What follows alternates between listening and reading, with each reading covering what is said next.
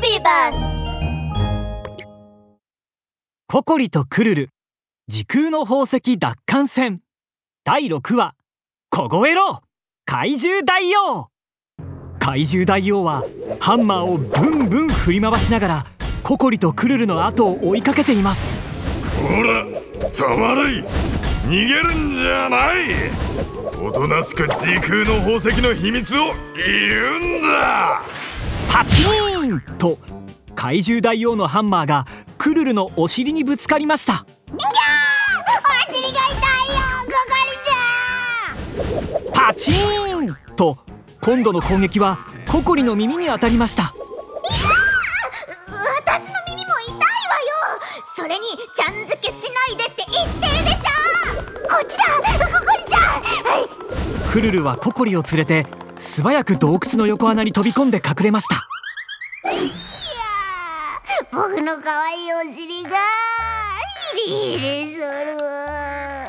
クルルはお尻をさすりながらブツブツ言っています。どうやらお尻が4つに割れていないか確認しているようです。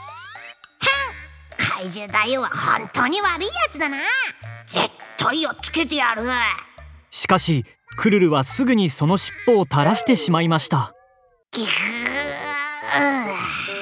でも最強のマジカルアイスガンでも怪獣大王に勝てなかったしココリちゃんどうしよう。落ち着いて。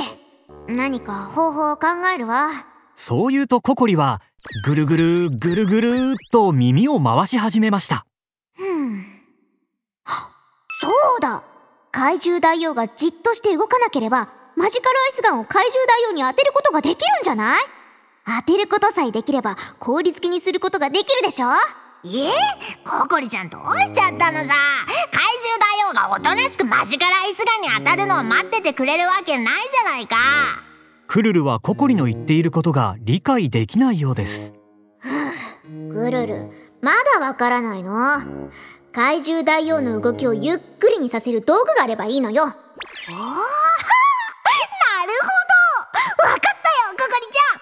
クルルは魔法のローブの中を探すとすぐに目当てのものを取り出しました。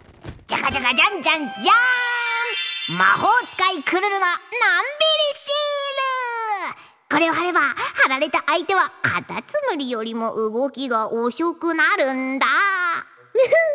さすがねクルルそれじゃあ後でこうこうこうしてこうすればいいんだよ。計画を立てたココリとクルルは洞窟の横穴から出ていくと怖がっているふりをしながら怪獣大王に向けて弱々しく叫び出しました。やめてくだ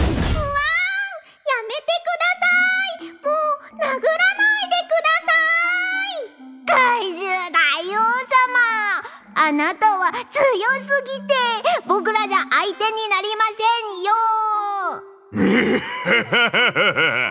そうだろう。怖いだろう。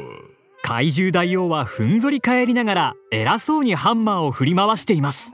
そんなに怖いならおとなしく時空の宝石の秘密を教えろ。さもないとお尻をもっとボコボコにしてやるからな。せんよやめに割れちゃいます。怪獣大王私たちを許してくれるなら時空の宝石の秘密を教えます。ふん本当か？本当に教えてくれるのか？もちろんです。時空の宝石はとんでもない宝石なんですよ。これさえあれば大王様は世界で最もかっこよくて最も強くて最もお金持ちの怪獣大王様になれますよ。お本当か？早く教えろ。この時空の宝石はどう使えばいい？教えますからこっちに来てください。時空の宝石の使い方は？ココリに近づいた怪獣大王がココリの話に夢中になっている隙にココリはのんびりシールを取り出し怪獣大王の体に貼り付けました。のろのろのんびり1の3怪獣大王よ遅く怪獣大王の動きは一気にカタツムリより遅くなってしまいました。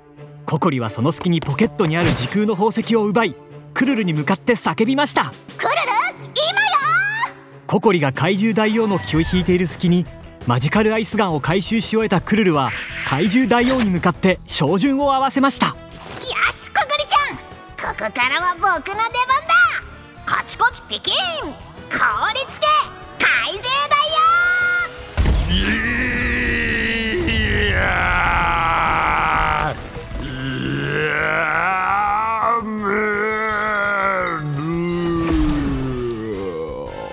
すると怪獣大王の足元に氷が張った瞬間その氷は怪獣大王の体を覆っていきどんどん大きく分厚くなると怪獣大王はカチコチの氷漬けにされてしまい動けなくなりました。